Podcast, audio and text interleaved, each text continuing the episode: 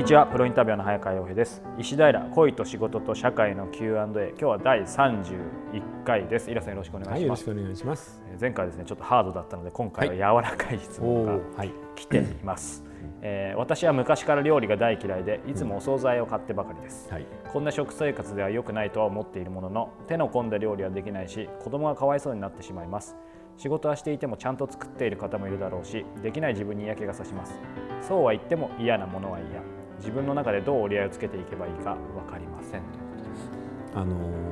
嫌なものなので あのこの人嫌なものの反対は完璧に何でもできるいいお母さんみたいなのをイメージしてますよね。だからそういうのやめません？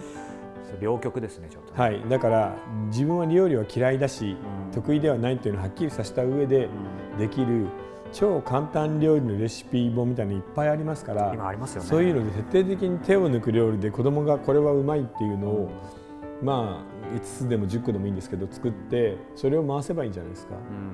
うん、あの僕思うんですけど料理うまくなくてもいいんじゃないですか、うん、でこの人割とセンスあるし頭良さそうですから、あの超簡単料理に何か一品加えぐらいのものを、あの出せばいいんですよね、うんうん、例えばほうれん草を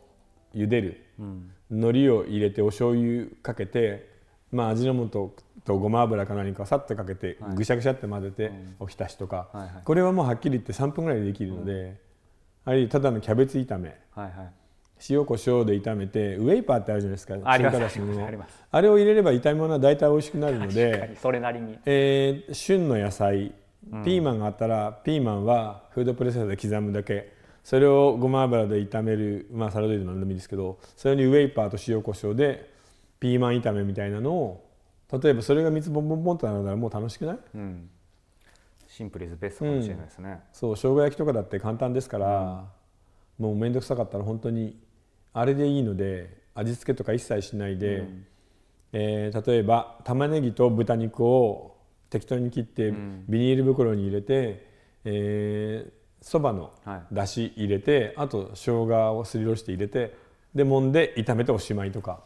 これも超早いですよ。というか詳しいですね。実際じゃあイラさんがやることがある、ね、だから僕ねそういうね超簡単手抜き料理でこれ美味しいねっていうのをいくつか持っていれば、はい、いいと思うんだよね男も女も。確かに。だからこってさ1週間カレーにいるみたいな男ってさ面倒くさくしようがないじゃない？逆にね。で美味しい美味しいとか聞いてくるじゃない、はい、こんなもんカレーだろって感じしない、うん、し外で食べればねもっとうまいからいくらでもあるんだから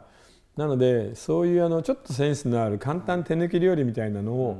ちょっとずつ増やしていきましょう。確かに。それで 逆に惣菜があった時にもそういうのが逆にあると、うん、なんかより映えますよね。映えます。むしろ手込んでないはずだけどなんか子供とかあのご主人とか喜びそうな気します、ね、それにはっきり言ってメインの食事よりそっちのおかずの方が売れる、うん、その時の旬の野菜をバッと炒めて